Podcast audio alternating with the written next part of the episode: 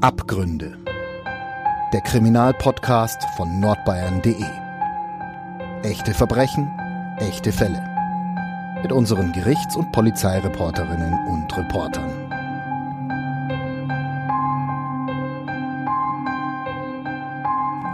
Hallo und herzlich willkommen zu einer neuen Folge Abgründe, dem True Crime Podcast von nordbayern.de. Mein Name ist Lena Wölki und neben mir sitzt Ulrike Löw. Hallo, Hallo Lena. Du hast uns heute ein Verbrechen mitgebracht, das, ich kann es nicht anders sagen, fassungslos macht. Vielleicht auch deshalb, weil es für diese Tat wirklich überhaupt keinen Anlass und auch überhaupt keinen Grund gibt. Das stimmt. Aber, Spoiler, der Geschädigte dieses Verbrechens, über das wir heute sprechen, hat überlebt. Und das ist kaum zu glauben, wie wir gleich hören werden. Er feiert zweimal im Jahr Geburtstag, also natürlich an seinem Geburtstag, aber auch an Weihnachten. Die Tat, über die wir jetzt sprechen wollen, hat sich nämlich an Heiligabend 2019 zugetragen. Und an diesen Tag gehen wir jetzt zurück. Wir sind im Nürnberger Hauptbahnhof. Es ist der 24. Dezember 2019. Es ist fast Mitternacht. Und alles, was ich jetzt erzähle, wurde von Überwachungskameras aufgezeichnet. Gibt's ja genügend im Hauptbahnhof. Und außerdem haben Passanten, die an diesem Abend im Bahnhof waren, auch Fotos und Videos mit ihren Handys gemacht. Wir sprechen also tatsächlich über ein Verbrechen, das ist relativ ungewöhnlich, dessen Ablauf vollständig als Video vorliegt. Und dieses Video oder diese Videos, muss ich besser sagen, wurden im Gerichtssaal ein Jahr später, im Januar und im Februar wurde die Tat verhandelt, 2021 dann tatsächlich auch gezeigt. Ich stelle mir das irgendwie extrem gruselig vor. Du sitzt da im Gerichtssaal und siehst ein Verbrechen, als ob du im Kino wärst oder vor dem Fernseher sitzt. Aber du weißt ja, dass das real ist und man kann auch nichts dagegen tun, was dort passiert. Das ist ganz genau der Punkt. Wir sprechen über einen Streit, der sich damals im Hauptbahnhof zwischen zwei Männern entwickelt hat. Am Ende stößt einer der beiden den anderen in das Gleisbett der U-Bahn. Und da ist genau der Punkt, den du angesprochen hast. Man sieht was und kann's nicht, kann nichts dagegen tun. Und genauso muss sich ja der U-Bahn-Fahrer fühlen. Der sieht einen vor seinen Zug fliegen und kann nichts tun. Und ich habe nur die Aufnahme im Gerichtssaal gesehen und die war schon wirklich furchtbar. Und jetzt kommt aber trotzdem die halbwegs gute Nachricht. Ibrahim Z., das ist der Geschädigte, über den wir sprechen, hat einen echten Schutzengel. Der Zug, die U-Bahn hat ihn elf Meter mitgeschleift, aber er ist mit dem Leben davongekommen. Ich versuche mir das gerade irgendwie vorzustellen, weil elf Meter, das, das klingt so verdammt lange und vor allem in der Situation klingt das wie eine Ewigkeit. Ja, es hat auch der Herr Z., ich habe ihn und seine Frau Hanna besucht, immer wieder betont, dass elf Meter wirklich lang sind. Und wir sind auch in der Wohnung dann mal elf Meter durch den Flur und durchs Wohnzimmer gelaufen, um sich das irgendwie vorzustellen. Das ist wirklich total lang. Ich habe also diese Familie Z besucht und die haben ihre Erinnerungen mit uns geteilt. Und natürlich habe ich ihn auch deshalb besucht, weil er bis heute noch immer unter den Folgen der Tat leidet. Und natürlich unsere Hörerinnen und Hörer wissen es. Wir ändern immer die Namen. Ibrahim Z heißt also in Wirklichkeit ganz anders. Und um das jetzt auch noch vorwegzunehmen, der Täter, der Mann, der ihm das angetan hat, ist damals wegen versuchten Totschlags zu neun Jahren Freiheitsstrafe verurteilt worden. Und ich habe auch noch den Herrn Spengler besucht. Michael Spengler, er ist Rechtsanwalt und er stand Ibrahim Z., also dem Geschädigten, damals als Opferanwalt zur Seite. Ich glaube, dass dem auch zum ersten Mal in der Verhandlung so richtig vor Augen geführt wurde, wie wahnsinnig eng und knapp das wirklich war. Ich erinnere mich noch an den technischen Sachverständigen. Und der hat es so plastisch geschildert, dass das schon Eindruck irgendwie für sich war. Also das muss man wirklich sagen, weil der gesagt hat, ja, da war Stromabnehmer und wenn das passiert wäre, dann das und das und das. Und da wurde das so, oder da wird die Akte dann halt einfach fassbar. So, du hast es schon ein bisschen anklingen lassen, er leidet immer noch unter den Folgen, aber wie genau geht's dem Ibrahim Z heute? Er schläft schlecht, er hat Panikattacken, er träumt regelmäßig noch von diesem Attentat, Anschlag, wie auch immer man es nennen möchte. Er geht immer noch regelmäßig zum Psychiater und er ist auch körperlich eingeschränkt. Ja, ich, äh, den Tag, ja. Jeden Tag träume. Ja. Ja. ja, es ist leider wirklich so. Er träumt wirklich jede Nacht davon, was, was für ihn einfach ähm, zu keinem Ende kommt, zu keinem Schluss durch diesen Unfall, der jetzt tatsächlich vier Jahre her ist. Das ist schon lange her. Und doch äh, spüren wir es jeden Tag, dadurch, dass er nicht mehr so ist wie vorher.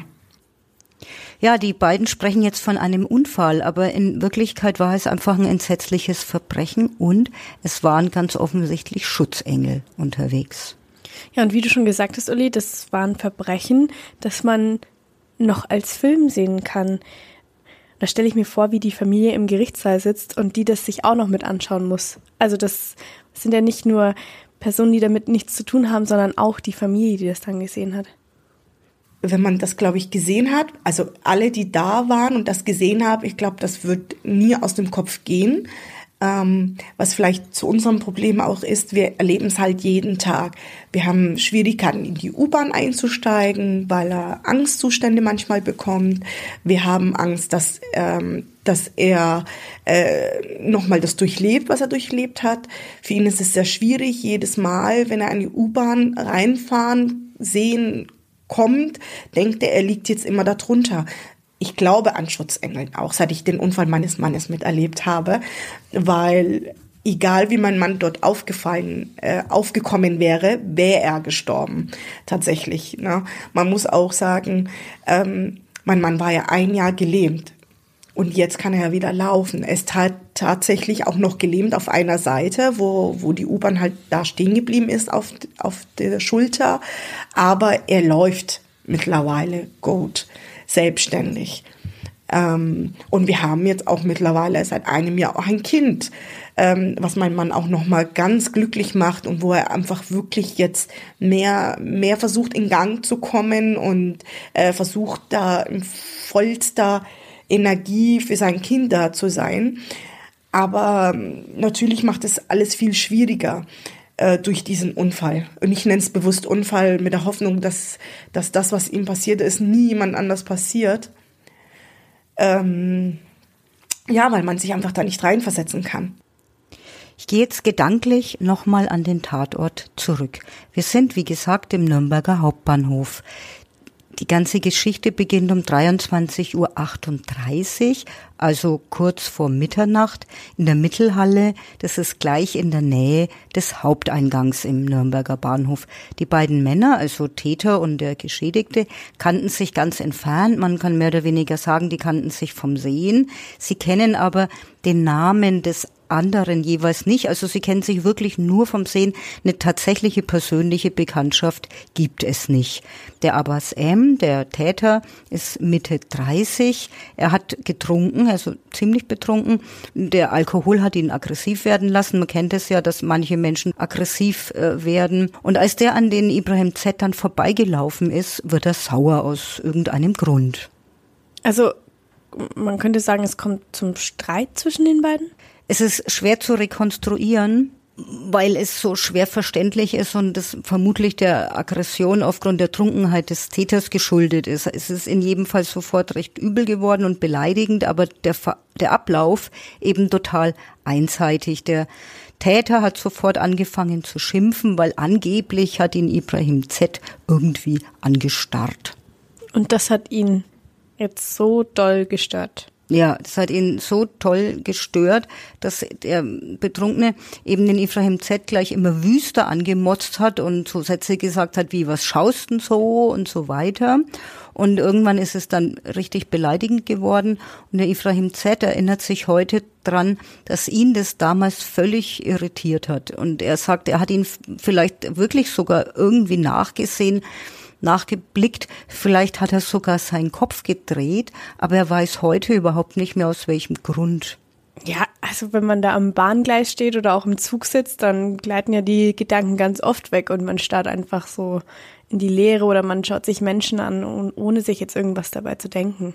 Genau, und die standen jetzt zwar in, in, in der Mittelhalle, aber genau so wie du es beschreibst, war es eben auch hier. Wahrscheinlich hat sich der Ephraim Z halt gar nichts dabei gedacht und kann sich auch deshalb nicht dran erinnern, weil an was, was gibt's da schon, an was man mhm. sich erinnern könnte. Jedenfalls ich habe es ja schon eingangs gesagt, es gibt viele Überwachungskameras im Nürnberger Hauptbahnhof und die haben auch diese Szenerie vollständig aufgezeichnet und man konnte das sehen, wie die eben um 23.38 Uhr da in der Mittelhalle sich begegnen, dann mehrere Minuten, genau was 23.52 Uhr zusammenstehen. Und selbst als Zuschauer sieht man gut, man weiß es dann natürlich auch, wenn man im Gerichtssaal so ein Video sieht. Aber trotzdem ist es spürbar, dass das Gespräch, Ton wird ja nicht aufgezeichnet, irgendwie seltsam ist. Also die beiden unterhalten sich ja jetzt nicht richtig, sondern man kann als Zuschauer eher so dieses Stänkern nachvollziehen. Also dieses, was schaust du, wie ich schaue, was ist los? Also dieses, diese, diese ganz kurzen Sätze, die sie sich da irgendwie so vor den, vor den, vor die Füße werfen sozusagen. Nein. احكي ايه ما كنت بس حكي حكي وغلط علي ونزل جوا رحت ورا Er sagt, ähm, es ist nur Reden gewesen, dann hat er mich beschimpft und dann sind wir in die U-Bahn runtergegangen und dann ist das passiert, was passiert ist. In der Mittelhalle haben sich die beiden Männer dann getrennt. Der Abbas M., also der Täter, ist einfach weggelaufen und der Ibrahim Z., der war jetzt natürlich auch angefressen und hat sich diese Beleidigungen nicht einfach gefallen lassen wollen oder auf sich sitzen lassen wollen. Jedenfalls ist er ihm an diesem Abend dann hinterhergelaufen. Und Jetzt sind wir kurz vor Mitternacht, 23.53 Uhr ist die Überwachungskamera, die jetzt aufzeichnet, was am Gleis passiert. Also sie stehen jetzt beide am U-Bahnsteig. Die U-Bahn für Ortskundige, die Richtung Rüttenbach fährt und warten eben auf die U-Bahn.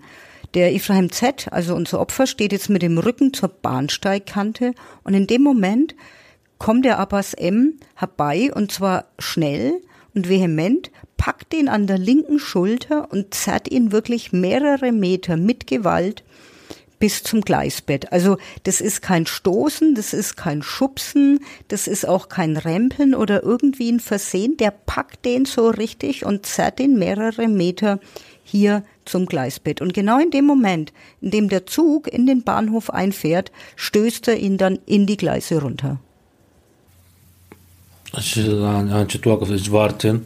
Ja, stehen, dass man einmal ist, ähm, meine Kopf nach links, so und dann so. Das ist ein, zwei Sekunden.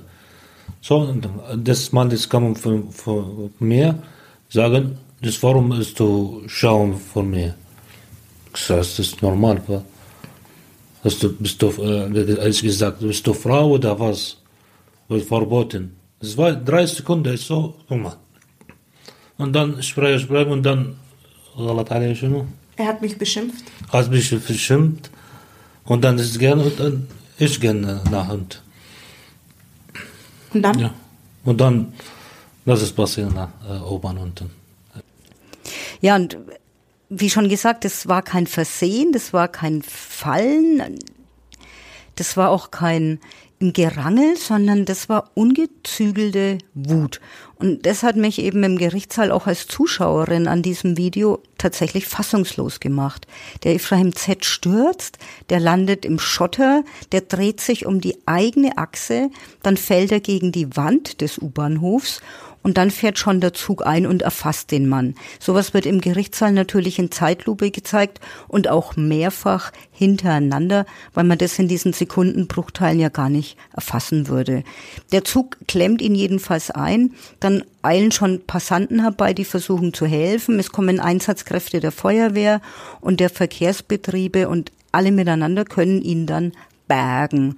Das muss man sich jetzt echt mal vor Augen halten. Es ist Heiligabend, es ist Mitternacht und jetzt sind alle gefordert bei diesem schweren Unfall. Und wir hatten es eingangs ja schon mal, diese Ohnmacht, was zu beobachten und nicht handeln zu können, die trifft jetzt vor allen Dingen diesen armen U-Bahn-Fahrer, der keine Chance hatte zu bremsen und den Mann im Gleis zwangsläufig mitschleppen muss. Mhm. Man kann es, glaube ich, nicht anders sagen, dass das ist für alle Beteiligten eine grässliche Situation. die schweren Waggons, die Größe, das Gewicht. Wir benötigen mit dem Auto natürlich jetzt nicht so einen langen Bremsweg, um zum Stillstand zu kommen, aber mit der U-Bahn ist es eben was ganz anderes, ne? Ja, es muss eine schreckliche Unmacht sein, da gar nichts machen zu können. Und dagegen haben auf dem Bahnsteig eben sehr, sehr viele Menschen versucht, irgendwie zu helfen. Und der Abbas M rennt jetzt davon. Doch zwei junge Männer verfolgen ihn und so ist es gelungen, dass er um 0 Uhr, also um halb eins, tatsächlich geschnappt worden ist. Für alle, die jetzt Nürnberg kennen und ortskundig sind, er ist vom Hauptbahnhof bis zum Prinzregentenufer gerannt. Hm. Ich will noch mal ganz kurz dazu sagen, das ist ja 2019 passiert, an Heiligabend und bis heute, es sind jetzt mittlerweile fast genau vier Jahre vergangen, leidet Ibrahim. Mein Mann ist 38 Jahre alt, ist zu 100 Prozent behindert, einfach. Er ist gelähmt auf einer Seite. Er kann wieder seiner Arbeit äh, richtig nachgehen. Wieder kann er ähm, wie früher die Verantwortung für die ganze Familie übernehmen. Und ja, er ist ausgeprägt, jeden Tag Angst zu haben. Mhm. Entweder durch den Bilder, die er von dem Unfall sieht, oder natürlich von von der Person selbst, die ihm das angetan hat. Ähm, ja, ähm, ich kann mich noch genau erinnern, dass oben das Gespräch ja stattgefunden hat, diese Diskussion, die für meinen Mann ja paar Minuten waren, obwohl es 20 Minuten tatsächlich waren. Ähm, dann hat er irgendwas zu meinem Mann gesagt, also in dem Fall war es dieses Beschimpfen, was mein Mann erwidert hat. Dann ist mein Mann ihm hinterher und in der U-Bahn ist es dann noch eine weitere 20 Minuten ja gewesen, die Diskussion auch nochmal, bis es die U-Bahn reingekommen ist. Und man sieht sie auch tatsächlich auf dem Video drauf, der Angeklagte hat tatsächlich gewartet, bis die U-Bahn kommt. Also die U-Bahn war schon, ist eingefahren und er hat ihn das einmal geschubst und das zweite Mal bewusst geschubst. Und dann konnte man wieder diese Notbremse drücken, wieder konnte irgendjemand zur Hilfe eilen, weil dann konnte die U-Bahn auch nicht mehr bremsen und hatte mein Mann elf Meter mitgezogen. Elf Meter, man muss sich das ja wirklich vorstellen. Ähm, die U-Bahn fährt über einen und er lebt noch. Also alle, die dort waren und erste Hilfe leisten wollen, die sind heute noch in psychiatrischer Behandlung. Und der Täter, also wie kann man sich das vorstellen, hat hat der vielleicht geholfen, nachdem er ihn da hingeschleppt hat und vielleicht gesehen hat, was er da angerichtet hat? Und sieht man oder merkt man irgendwie, dass er erschrocken ist von dem, was er da jetzt gerade getan hat? Sowas ist natürlich immer extrem schwer zu sagen, was im Inneren der Menschen vor sich geht. Aber an diesem Abend ist er eben, wie gesagt, einfach davongerannt. Zwei junge Männer haben ihn ja verfolgt und ihn nach einer halben Stunde auch gekriegt. Und dann dauert es ein Jahr, bis der Prozess im Januar 21 angefangen hat. In dieser ganzen Zeit war der Abbas M. in U-Haft. Und dann hat er sofort zu Prozessbeginn die Tat auch gestanden. Und er hat versucht, sich zu entschuldigen. Wie ernst man jetzt diese Entschuldigung nehmen kann, das weiß ich nicht. Und das will ich mir jetzt auch gar nicht anmaßen, zu beurteilen, ob ihn Reue plagt oder nicht. Es war nur so, dass er für seine Entschuldigung aufgestanden ist, aber seine Wortwahl war, naja, freundlich formuliert, nicht ganz besonders glücklich. Er hat wörtlich gesagt, ich will mich entschuldigen, es ist sehr schwer für mich, aber jeder Mensch macht halt mal einen Fehler. Ja, kann man so eine Entschuldigung annehmen? Das war auch eine verunglückte Entschuldigung. das muss man so klar sagen. Ja. Ich glaube, wenn er nichts gesagt hätte, wäre es auch besser gewesen. Ja. Ja, wie gesagt, die Entschuldigung war verunglückt, aber schon vor der Hauptverhandlung war es ziemlich schwierig. Vor der Hauptverhandlung hat der Täter, er konnte ja nicht selber, saß ja in der U-Haft, der hat also andere geschickt, Freunde oder Bekannte von sich, die seine Entschuldigung an die Familie Z, an den Ibrahim Z überbringen sollten. Das hat jetzt aber auf den Ibrahim und seine Familie eher bedrohlich gewirkt und nicht von Reue geplagt. Ich weiß, dass da auch noch immer so Bemühungen über Dritte gegeben hat, die aber dann auch sehr bedrohlich wirkten, weil man im Endeffekt die Leute gar nicht gekannt hat, die dann plötzlich da aufgetaucht sind, ähm, die unterm Strich auch nichts Böses wollten, die aber halt quasi immer so, wie vielleicht auch kulturell mag das sein, dass das so läuft, dass man sagt dann, ich schick, wenn ich selber nicht kommen kann, irgendeinen anderen der dann in meinem Namen sozusagen die Entschuldigung überbringt oder das auslotet. Ich weiß noch, dass das damals von den Betroffenen als bedrohlich aufgenommen wurde. Aber ab irgendeinem Zeitpunkt war es für den irgendwie ganz wichtig, sich zu entschuldigen. Aber damals muss man auch sagen, es gibt ja auch ähm, Rechtsvorschriften oder auch rechtliche Gepflogenheiten. Und man sagt, ähm, wenn ich mich entschuldige, führt das nicht unbedingt zu einer Bestrafung, sondern wenn das zwischen uns befriedet ist als Konfliktparteien, dann greift der Staat halt nicht ein. Und ähm, das erlebe ich auch immer wieder äh, in Kontexten, dass Leute, die aus anderen Kulturkreisen kommen, dass die das überhaupt nicht begreifen können, dass der Staat das Strafmonopol hat und dass ich als Konfliktpartei mich nicht ähm, einigen kann und dann quasi, warum dann überhaupt noch eine Strafe erfolgt. Und da steckt quasi ein das Geschichtliche drin, dass wir halt sagen, der, wir haben irgendwann dem Staat das Strafmonopol übertragen. Der, nur der darf Strafen aussprechen. Und bei uns ist ja der, der Grad an Privatdelikten oder Antragsdelikten so klein, ähm, dass man ja immer irgendwie eine persönliche Betroffenheit braucht, wie jetzt bei einer Beleidigung oder einem Hausfriedensbruch. Das ist ja auch vom, vom Schweregrad relativ weit unten. Und alles andere sind entweder Offizialdelikte oder man kann es halt so ähm, gestalten, dass man öffentliches Interesse bejaht.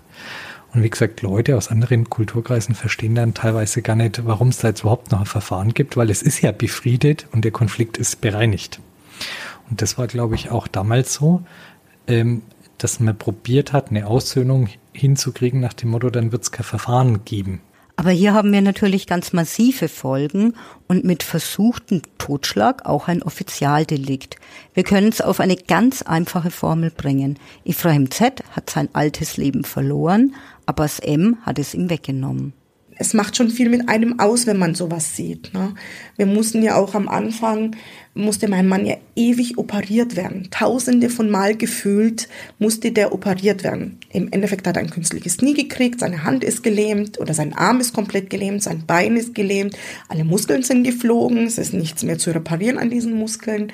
Ähm, er ist nicht mehr der Schnellste vom Gedächtnis her wie vorher. Er braucht bei allem länger wie normal. Also normal, das Wort normal kann man gar nicht mehr verwenden, muss man sagen. Mein Mann ist wie ein 90-Jähriger mittlerweile. Er braucht bei allem länger. Er braucht beim Anziehen Hilfe, er braucht beim Vorbereiten Hilfe, er braucht allein schon beim Waschen Hilfe.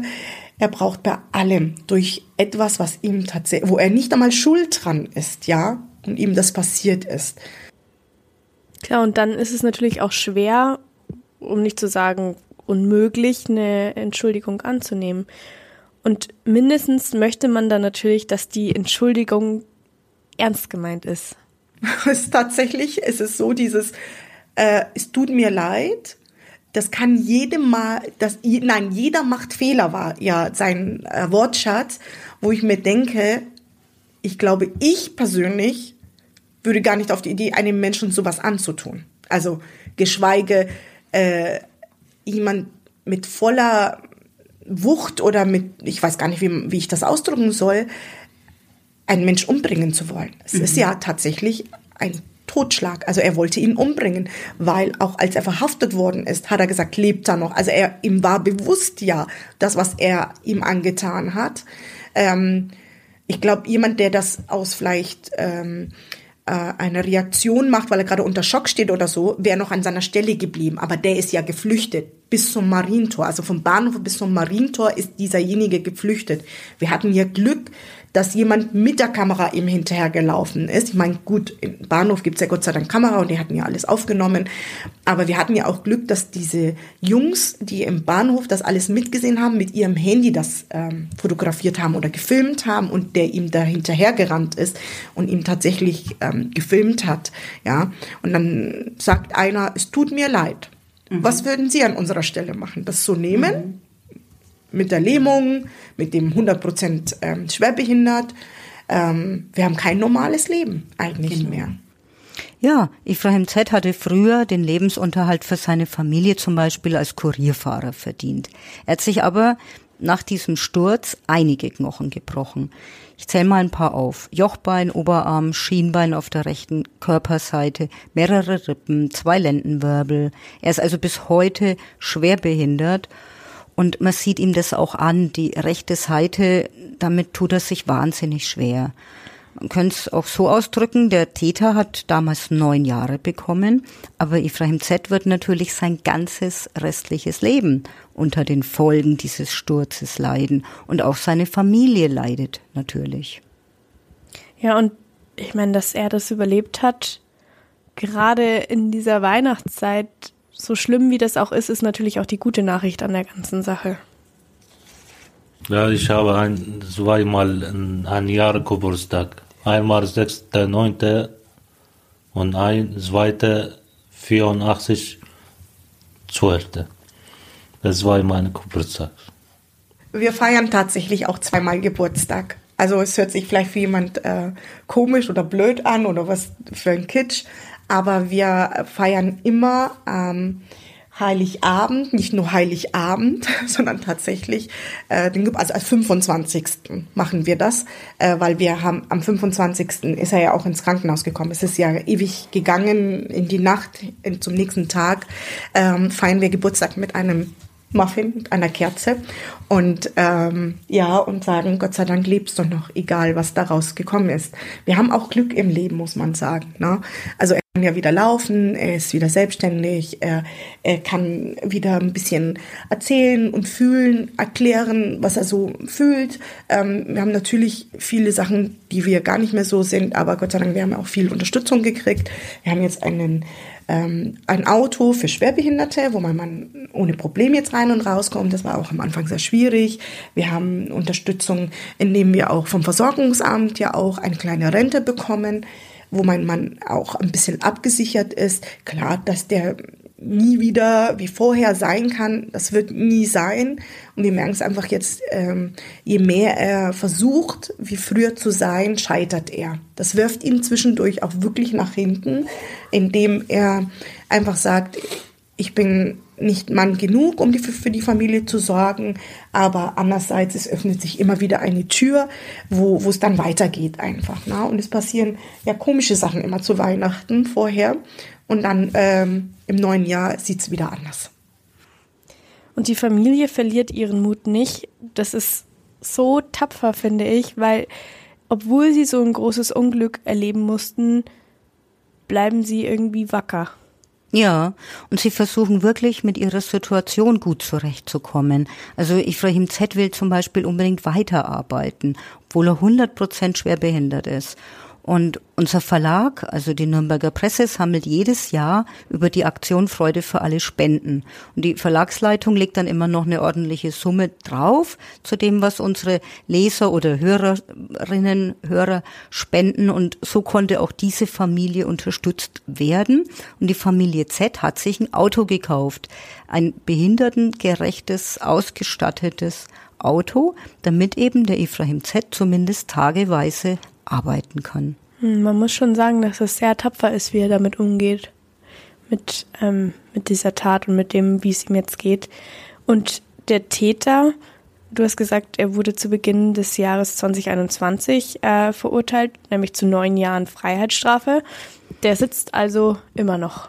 Ja, tatsächlich. Und die Richter haben damals im Urteil auch seine Einweisung in eine Entziehungsanstalt angeordnet. Er hat, er war zu dem Zeitpunkt, als er den Ibrahim Z in das Gleisbett gestoßen hat, massiv betrunken. Und um dies zu verhindern, dass der wieder schwer gewalttätig wird, wenn er betrunken ist, soll ihm in dieser Alkoholsucht eben geholfen werden. Deshalb muss er die Entziehungskur machen und diese Therapie soll eben weitere Taten verhindern. In seinem Fall haben die Richter damals im Urteil festgelegt, dass er drei Jahre Strafhaft verbüßen muss und dann ging's zur Entziehungskur. Aktuell ist er noch hinter Gittern, aber die Familie erhält jetzt wieder dauernd Nachrichten von ihm.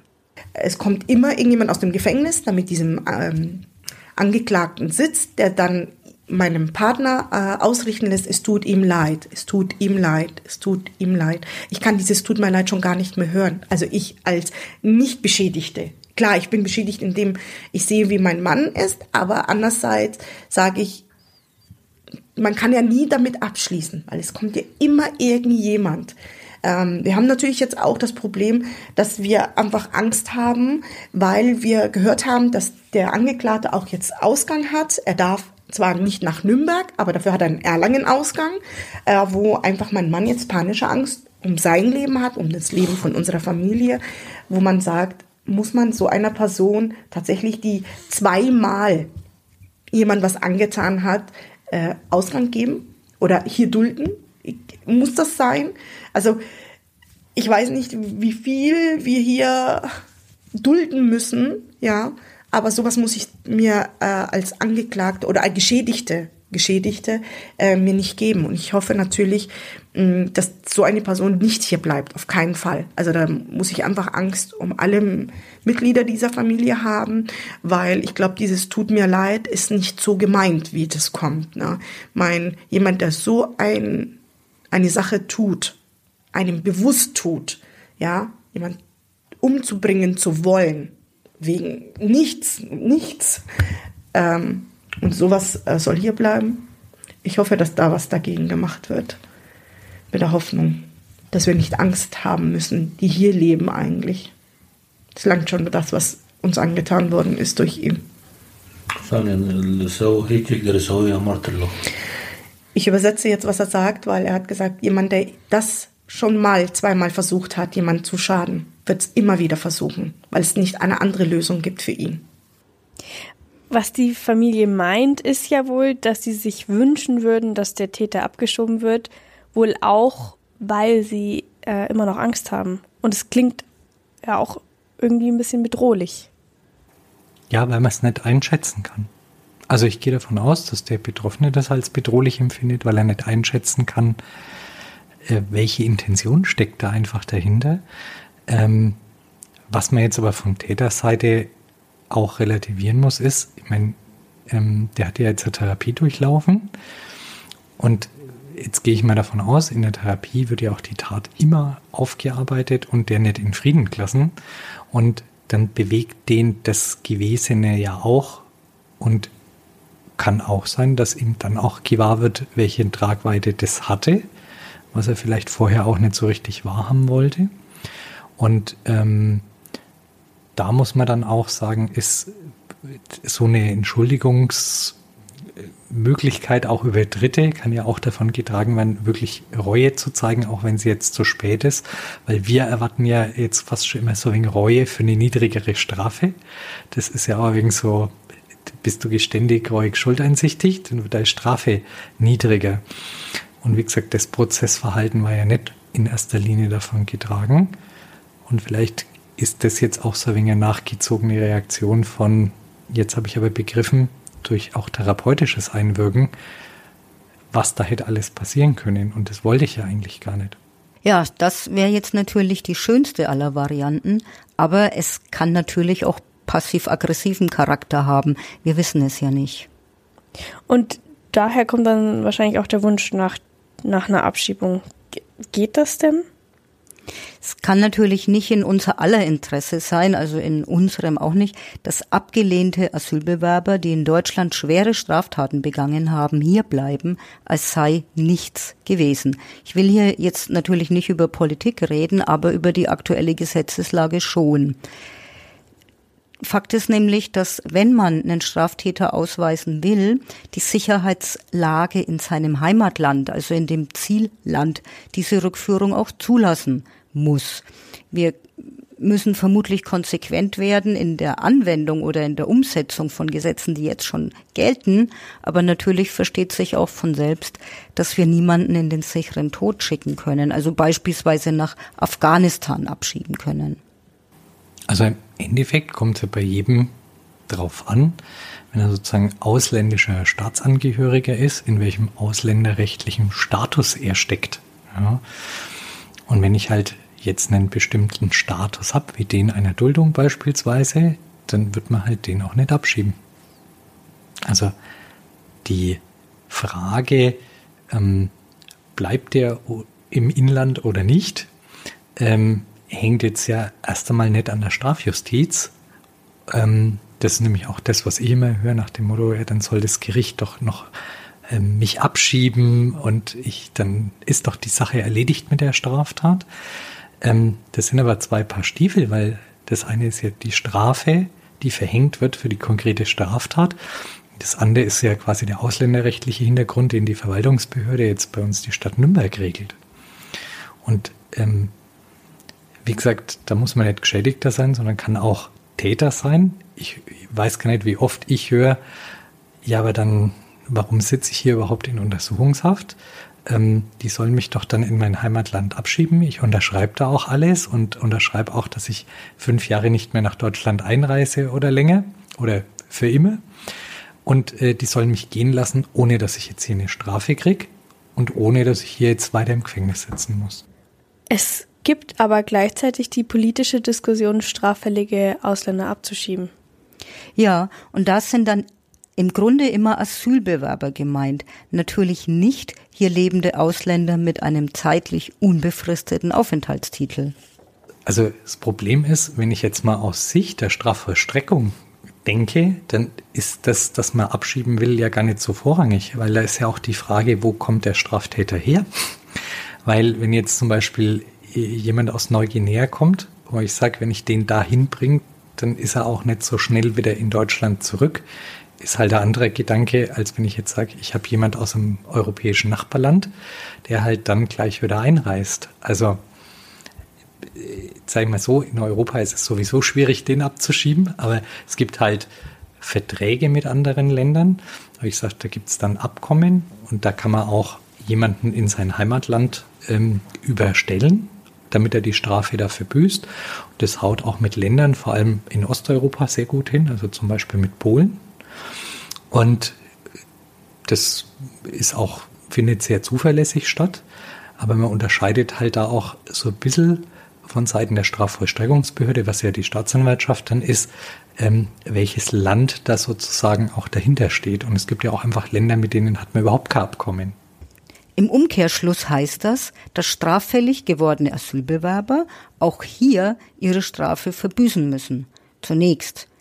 Jeder Straftäter, also egal welcher Herkunft, kann nach zwei Dritteln der Haft zur Bewährung entlassen werden. Das wäre jetzt der Zeitpunkt, wo ein Betroffener, also ein Asylbewerber, in sein Heimatland abgeschoben werden könnte. Also nochmal, in der Politik klingt es gelegentlich so, als gäbe es diese Möglichkeit noch gar nicht. Das ist aber nicht zutreffend. Also quasi die rechtlichen Voraussetzungen gibt es dazu. Ähm, es ist halt dann die Frage, wie sie genutzt werden. Und ähm, dann gibt es natürlich auch internationale Verträge, wo sich halt zwei Staaten ähm, geeinigt haben auf bestimmte Vorgehensweisen oder auch bestimmte Regularien und ähm, die werden halt dann eingehalten oder müssen eingehalten werden. Ähm, es ist ja nicht so, dass es nichts gibt. Ganz im Gegenteil, es gibt ja viel mehr internationale Regelungen heutzutage als noch vor 30, 40, 50 Jahren.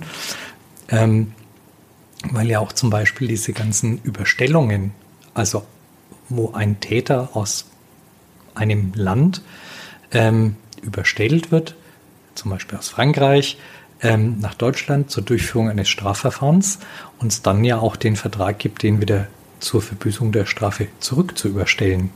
Also sprich, dann muss ich den ja auch wieder in sein Heimatland verbringen, wenn ich den Prozess durchgeführt habe, weil das Heimatland zum Beispiel nur gesagt hat, ich überstelle dir meinen Staatsbürger zur Durchführung eines Strafverfahrens und dann, äh, wenn das Strafverfahren sozusagen beendet ist, überstellen wir den wieder zurück, dann verbüßt er halt bei uns die Strafe. Ja, mit den Worten von Herrn Spengler schließen wir dann diese halbwegs weihnachtliche Folge. Ich meine, im Bereich True Crime ist es ja nie so einfach, eine wirklich weihnachtliche Folge zu machen. Aber äh, wir bedanken uns fürs Zuhören und danke, Uli, dass du uns den Fall mitgebracht hast. Ja, danke, Lena, und vielen Dank, liebe Hörerinnen und Hörer, fürs Zuhören. Und wir wünschen natürlich ein schönes, frohes Fest. Ja, bis in zwei Wochen dann. Tschüss. Tschüss.